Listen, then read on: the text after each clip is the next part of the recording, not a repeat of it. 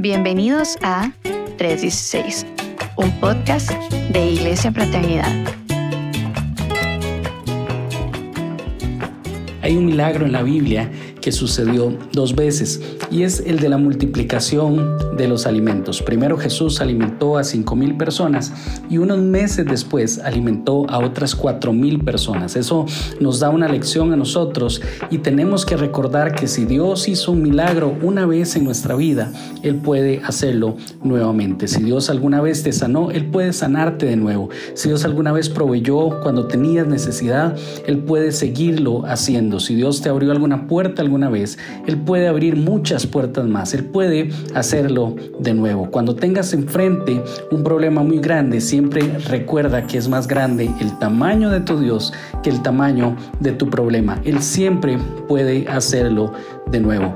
Y hay dos cosas en común en estos dos milagros. El primero de ellos es la compasión. Jesús se compadeció de las personas que tenían hambre. En el caso de los cinco mil personas, él dijo, tengo compasión de ellos porque andan como ovejas sin pastor. Y en el caso de los cuatro mil, empezó diciendo, tengo compasión de ellos porque no tienen que comer. Dios nos ha llamado a nosotros a tener compasión por los demás, no solo sentir lástima, sino hacer algo para ayudar a las personas que están en necesidad. Pero eso también nos muestra a nosotros que cuando nosotros somos los que estamos en esa necesidad, Dios tiene compasión de nosotros. Él no solamente nos ve desde el cielo y dice, ay, pobrecito, sino que Él se mueve para obrar a nuestro favor. Y el segundo elemento en común entre estos milagros es la actitud de los discípulos. En ambos milagros ellos estaban preocupados porque no tenían que darles a las personas, pero es porque estaban haciendo las preguntas incorrectas. El preocuparse muchas veces es el producto de hacer las preguntas incorrectas en tu vida.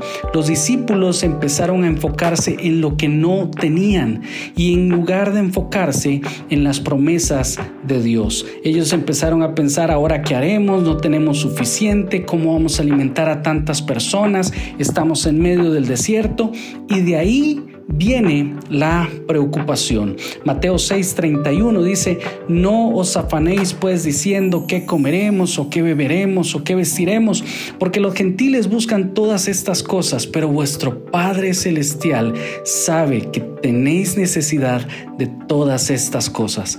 Mas buscad primeramente el reino de Dios y su y todas estas cosas serán añadidas.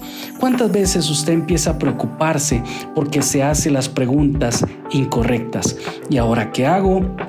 ¿Y qué pasa si no me alcanza? ¿De dónde voy a sacar el dinero? ¿Y si me despiden? ¿Y si se viene otra pandemia? Y ahí empieza la preocupación.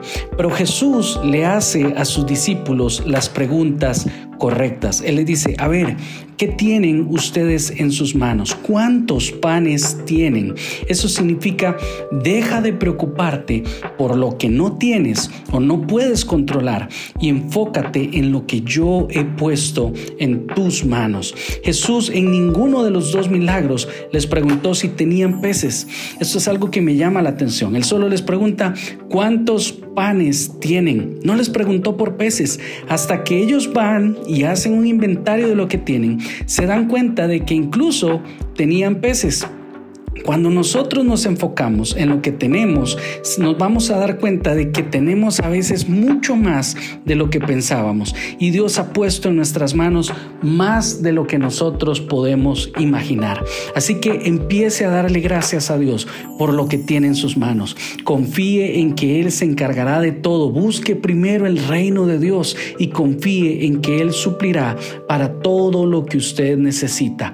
Deje de enfocarse en lo que no tiene en lo que ha perdido y enfóquese en lo que tiene y dele gracias a Dios por eso, porque lo que usted tiene en sus manos puede ser muy poco, pero en las manos de Dios va a ser suficiente.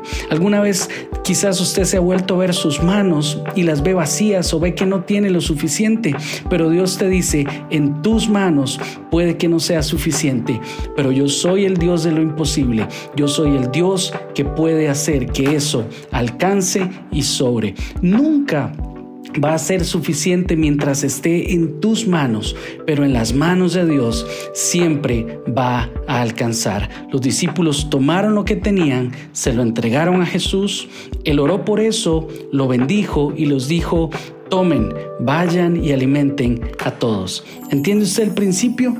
Entréguele a Dios lo que usted tiene. Él lo va a bendecir y se lo va a devolver multiplicado. Esto fue 316. Podés encontrar más contenido en nuestras redes sociales, arroba Iglesia Fraternidad. Hasta la próxima.